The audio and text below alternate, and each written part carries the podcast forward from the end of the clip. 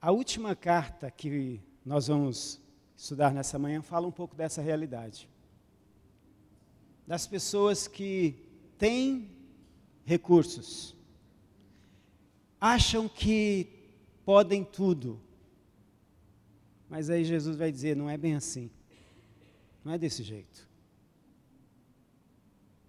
E chama essas pessoas para se alinhar com Ele para transformar a realidade que precisa ser transformada, que está apodrecendo, está sendo destruída. E essas pessoas podem fazer coisas que nem todo povo pode fazer, até por causa de recursos, sejam intelectuais, sejam financeiros. Então, vocês é fruto desse sonho.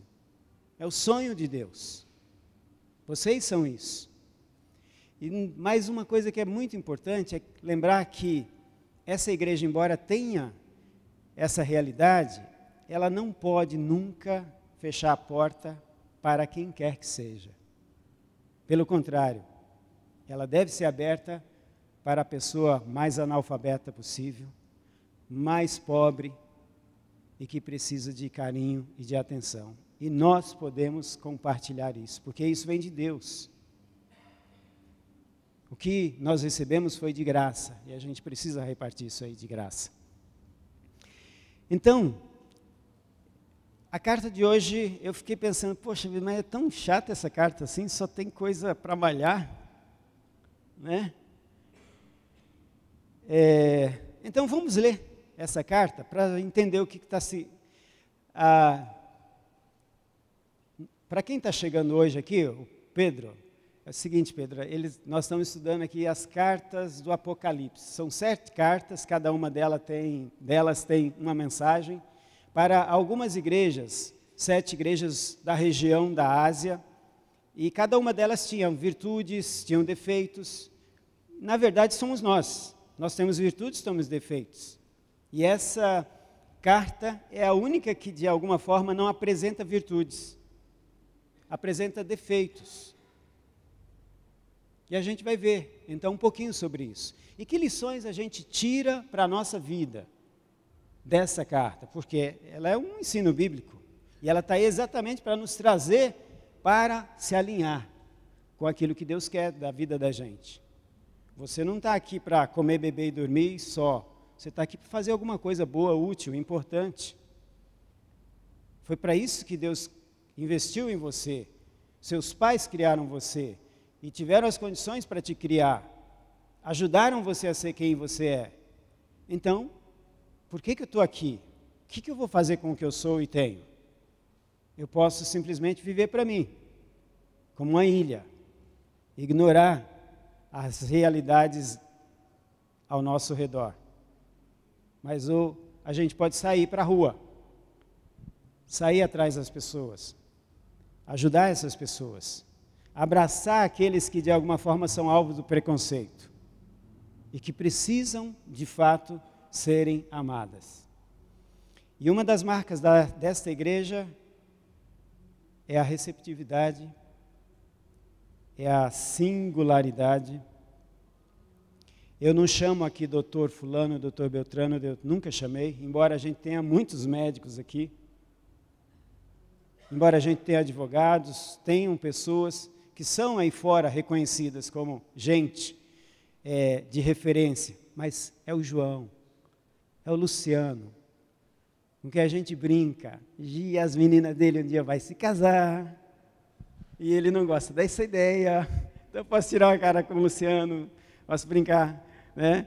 Então são coisas assim que a gente fez nessa caminhada e tornou o caminho assim, sem obstáculos ou o pastor, é o sacro santo, o homem ungido, o anjo. Eu até tirei uma foto do lado de um, uma imagem de umas asas assim, o anjo, né?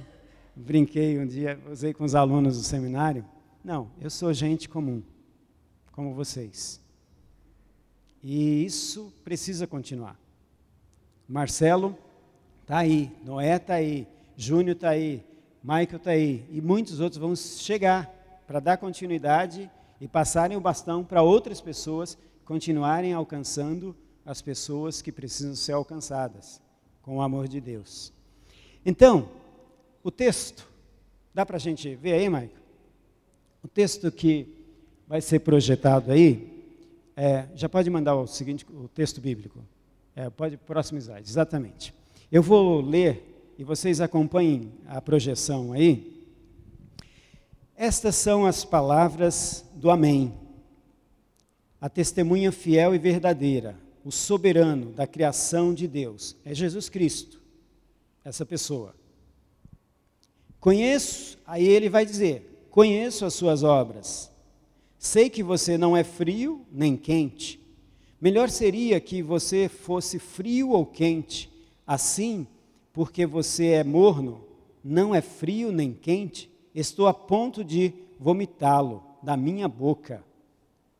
Você diz: Estou rico, adquiri riquezas e não preciso de nada.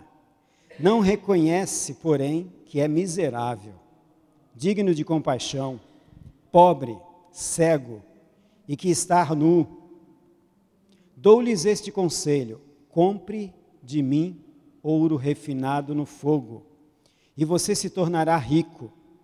Compre roupas brancas e vista-se para cobrir a sua vergonha, vergonhosa nudez. E compre colírio para ungir seus olhos e poder enxergar. Repreendo e disciplino aqueles que eu amo. Por isso, seja diligente e arrependa-se. Eis que eu estou à porta e bato. Se alguém ouvir a minha voz e abrir a porta, entrarei e cearei com ele, e ele comigo. Ao vencedor darei o direito de sentar-se comigo em meu trono, assim como eu também venci e sentei-me com meu Pai em seu trono. Aquele que tem ouvidos, ouça o que o Espírito diz às igrejas. Esta é a última carta endereçada a nós, nos dias de hoje. E ela chega no momento em que a gente vive um tempo que, para Bauman, um é, filósofo e sociólogo polonês que morreu em janeiro do ano passado, descreve como um mundo líquido. É um mundo que. Ah, é, é esse velhinho aqui, ó, tá dando para ver, né? Esse velhinho, ele era professor nessas universidades ah, de Varsóvia e também acho, em Leeds, no norte da Inglaterra. E ele descreve o mundo contemporâneo como um mundo líquido. Por favor, Maico, passe para o próximo. E ele vai descrever esse mundo, ele vai usar, é, eu vou resumir, ele vai dizer o seguinte: nós vivemos na modernidade, mas eu uso a metáfora de que nós vivemos a modernidade líquida. Por quê? Porque o líquido, ele não, não tem forma própria no sentido de estático. Ele precisa de um copo para poder ficar aqui, porque é líquido. Se eu derramar, qual vai ser a forma dele? Você consegue imaginar? É impossível. É impossível. Depende das características daquele local onde ele cair. E ele diz que esta é a realidade que nós estamos vivendo. Nós vivemos no mundo líquido em que a forma ela não pode ser estática mais. Ela constantemente ela está se movimentando, se transformando. E isso causa alguns desafios para a gente. Como que a gente pode, em meio a essa realidade líquida, criar alguns valores, termos a possibilidade de estabelecer alguns planos de vida, alguns projetos de profissionais, como é que a gente vive em meio a esses desafios? Essa é a metáfora que ele usa. E tem um outro pensador, acho que pode passar dois aí, que é o Leandro Carnal, Carnal, professor da Unicamp. Vocês conhecem talvez? Ele, de, é, em, em razão dessa influência ah, do Bauman, ele vai descrever, ele estava falando a um congresso sobre a, a realidade que a gente tem, e aí ele vai, pode passar, é, ele vai dizer que o maior desafio do cristianismo hoje, na verdade, é cristianizar os cristãos. Eu estou usando pensadores aqui que fazem parte do nosso dia, que estão na, na mídia falando e re, é, refletindo sobre essa realidade, para que a gente possa compreender algumas coisas que estão acontecendo mais profundamente e vocês verem como que a gente lida com essa realidade e essa igreja, como que ela pode dar respostas a isso tudo. Se nós observarmos, se você por acaso estiver viajando e quiser ouvir alguns programas de rádio, você vai apertar lá, tecla 1, 2, 3, daí a pouco entra Louve ao Senhor, louvai ao Senhor. Aí você muda, venha para o templo de Salomão, não sei o quê. Venha, aí você muda, aí você vai lá, sete semanas de oração poderosa. Aí você muda, o jejum da santificação. E você muda, Venha que nós vamos resolver todos os seus problemas a partir da sua fé. E aí vem o nome de uma igreja ou o nome de um ministério, coisa assim. Aí você liga a televisão, tá lá o show da fé. Aí você liga, tá o boiadeiro. E você liga e falta religiosidade no nosso povo, falta pregação do evangelho segundo essas pregações? Não. É isso que ele está dizendo. Então, por que, que o Brasil não muda? Por que, que o Rio de Janeiro é aquilo com tantas pessoas que seguem alguma igreja? É isso. Em muitos casos está faltando a gente ser discípulo de Jesus, andar como ele andou a gente se tornou mais fariseu do que seguidor de Jesus. O que é fariseu? É aquele cara que ficava às vezes na esquina. Todo mundo me vendo aí? Eu sou o homem mais santo. Eu oro todos os dias. Eu entrego os meus dízimos. Estava aqui, já foi embora. A caixa dos dízimos. Eu Sou marido de uma só mulher. Eu tenho os filhos todos encaminhados. Eu tenho isso. Eu jejum. Eu, eu, eu, eu. Isso é farisaísmo. O Senhor não aparece. E quando você vê um cara desse, o que, que você diz desse cara? Metido. Se acha você vai querer ser amigo de uma pessoa que se acha que é metida? Só se você tiver interesse em alguma coisa dela, né? Também está errado. É difícil, gente. Mas, infelizmente, é isso que muitas vezes a gente vê em algumas pessoas que se dizem seguidores de Jesus. Que se dizem. As ações não harmonizam com o evangelho puro do Senhor. Não existe como a gente ser perfeito, não existe como a gente ser certinho a vida toda.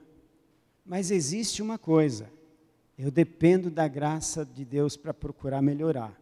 E eu não me satisfaço com quando eu estou ruim, ou estou fora do alinhamento de Deus, ou quando eu estou fora da vontade de Deus. Eu não posso ficar, porque eu quero agradar a Deus.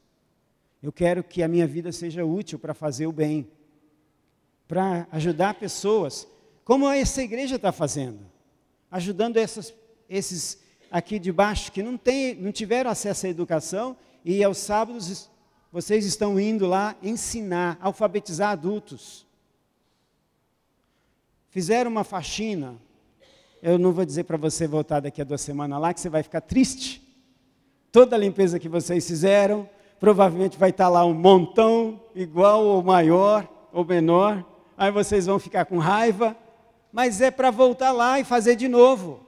e quem sabe ensinar aquela igreja, aquele povo que está lá, gente, vamos trabalhar, vamos criar algumas outras alternativas para esse povo mudar a conduta. É para isso que nós somos chamados para transformar realidades, transformar histórias de desgraça em graça, de sofrimento em alegria. Nós fomos chamados para isso aonde há tantas pessoas assim sem esperança, desistindo, querendo só um, um, um motivo pequenininho para se jogar e morrer. É a realidade, gente. E se nós não olharmos para isso, essas pessoas simplesmente vão morrer, vão se matar, mesmo tendo dinheiro. O desafio é grande demais. Então nós estamos no caminho. Mas a gente não pode perder de vista esse exemplo que nos é passado através dessa igreja de Laodiceia. Esse nome Laodiceia no grego quer dizer o governo do povo, o povo é, que reina, ah, ou então justiça do povo. Não é a justiça de Deus, não são os, o, rei, o, Deus reinando, os valores de Deus reinando, mas o povo, só que o povo é levado para cá, para lá, para o povo é povo. As multidões seguiam Jesus porque tinham interesse em pão, em alguma coisa, em aparecer. E aliás, vou falar outra coisa aqui. Não se envolvam em projetos para aparecer na mídia. Porque se for esse o propósito, Deus está vendo. É isso que ele está dizendo. Eu conheço a sua obra, João. Tem algum João aqui que estava envolvido aí no projeto aí? Oi, João. Ah, João. Não, mas eu dei parabéns para ele, porque eu sei que não tem nada a ver com isso. Ele apareceu na foto, né, João? Estava lá no meio do jornal. Deus conhece a atitude da gente, os motivos disso. Se é para nós, morreu. Se é para o outro, viveu, aumentou, frutificou, arrebentou a boca do balão. Alguns que sabem o que significa ainda isso, né? Ainda tem sentido para a moçada hoje? Não sei se tem. tá bom? Então, nós somos chamados para essa realidade. E aí, vamos dar uma olhadinha num filminho que eu achei? Tempos modernos. Aliás, o futuro da humanidade é de Steve Coates.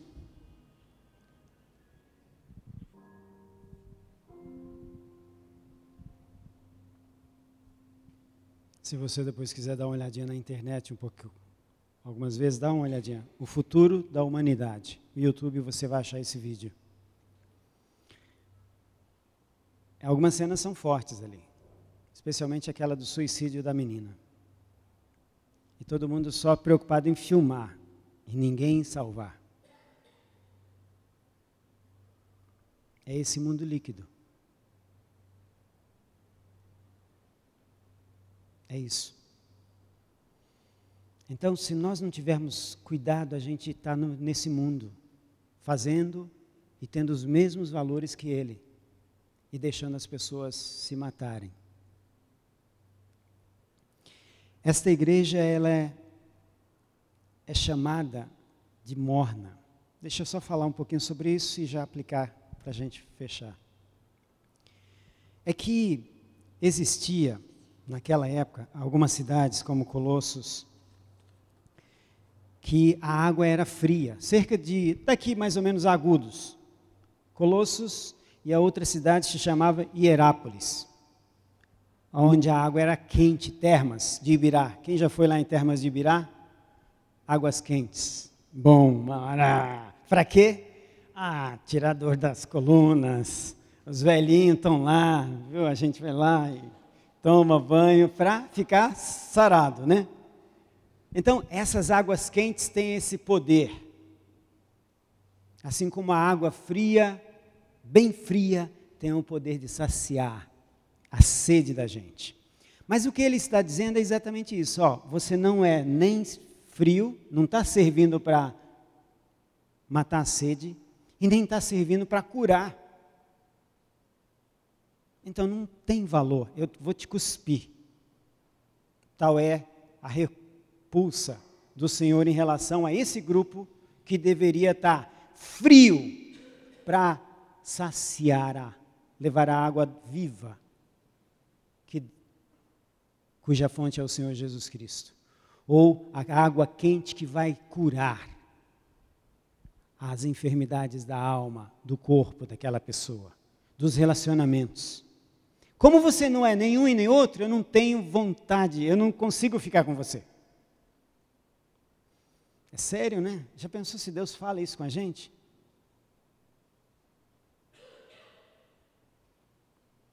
É isso, é para a gente pensar.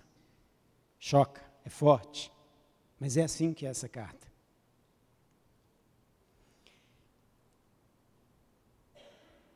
E estas esta cidade, de modo muito particular, ela era rica, frutífera. Para vocês terem uma ideia como era avançada, lá eles já tinham um colírio que curava algumas enfermidades dos olhos. Era feito de bálsamo.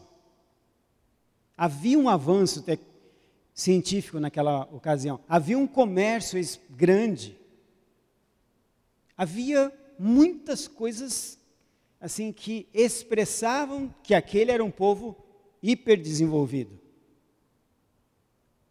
e que tinha uma posição financeira muito boa. Só que o Senhor diz exatamente isso. Eu conheço as tuas obras. Você diz: Eu estou rico, adquiri riqueza e não preciso de nada. Gente, eu não preciso de nada. Você pode dizer, não, eu tenho, eu não preciso de nada. É uma coisa. Agora, quando você usa com esse ufanismo, é porque você não olha a realidade. É porque você não enxerga as coisas realmente valiosas e importantes da vida. Por que, que é difícil entrar um rico no reino dos céus? Que Jesus fala que é mais fácil passar um camelo pelo fundo de uma agulha. É incrível isso, né? Mas era para mostrar como algumas pessoas que se apegam tanto aos bens, aos dinheiros e aos valores desse mundo, elas não querem abrir mão disso para seguir Jesus. Mas é isso. Essas pessoas, elas se ufanam, elas se acham, mas elas não percebem que daqui a um tempo a moeda muda, a segurança financeira cai, os ladrões levam, aparece um maluco, dá um tiro, aparece um acidente, um bêbado do outro lado da pista, morreu. O que, que serve o dinheiro? Se você tem bens, Deus te abençoou, maravilha. Faça bom uso como servo bom e fiel. Deus espera isso de nós. Mas Ele não espera a ter que olhar para nós e dizer: Eu vou cuspir. Porque você não está servindo aos propósitos que eu gostaria que você fizesse da sua vida.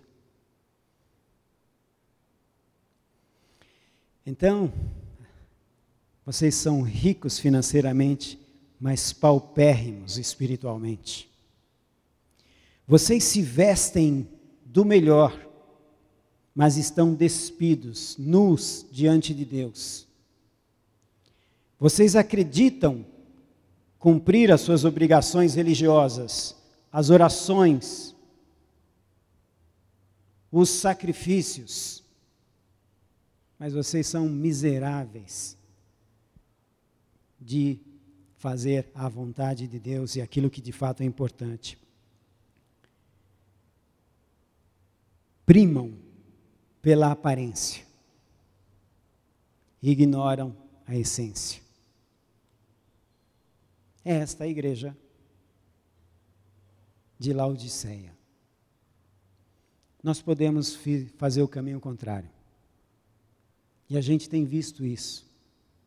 E essa é a razão porque Deus tem nos abençoado ao longo desses anos. Nós podemos melhorar e devemos ter isso como ideal de vida.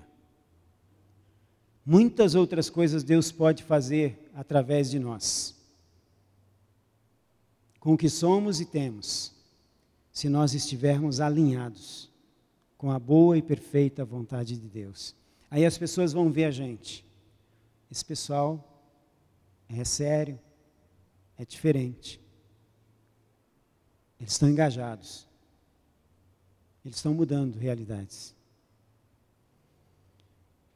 O reino de Deus começa aqui. Na eternidade, aí acabou. Beleza, quem foi, foi. Quem não foi, perdeu. Mas nós temos que dar a oportunidade e ajudar as pessoas para chegarem lá. E a quem Deus compartilhou essa grande e nobre missão? É me dado todo o poder nos céus e na terra. Vão, façam discípulos não é façam igrejeiros, façam discípulos. Façam discípulos. E eu estarei com vocês todos os dias.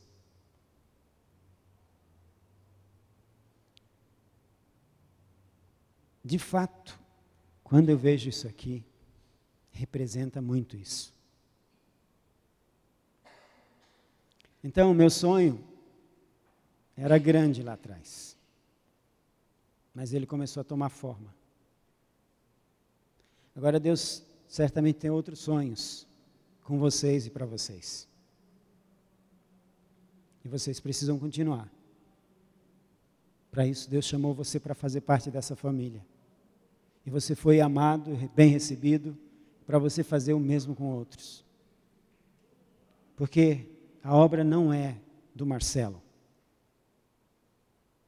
não é do João, não é do Júnior, não é do Maico, não é do Henrique, não é do tesoureiro, não é, é de Deus.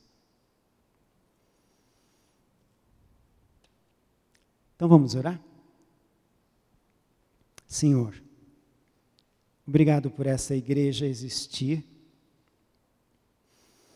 e obrigado porque o Senhor nos ama muito, a ponto de advertir Laodiceia de que ela estava fora da tua vontade. E dar a ela a oportunidade. E ó Deus, tu continuas a fazer isso em nossas vidas, hoje e até o último dia de nossa vida. O Senhor é o Deus que ama, apesar dos nossos defeitos e muitas vezes vacilos. Que essa segurança esteja presente no coração, na mente de cada pessoa nesta manhã. E que em momento mais adverso, ela possa se lembrar de que o teu amor é maior, de que aonde o pecado abundou, superabundou a graça de Deus. De modo que nós estejamos sempre debaixo não somente da tua graça, mas dentro da tua boa e perfeita vontade. Abençoa cada filho, cada filha que está aqui. E leva-nos mais e mais perto de ti e das realizações que o Senhor quer ter através desta tua igreja. Nos abençoa, guia-nos e capacita-nos. É a oração que fazemos no nome de Jesus. Amém.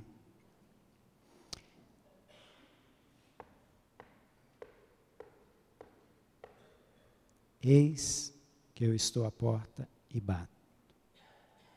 Se você abrir, eu entrarei. E eu vou fazer com você uma grande festa, grandes coisas. Mas se você não abrir, você vai perder. Não perca. Ganhe. Abra a porta. É isso.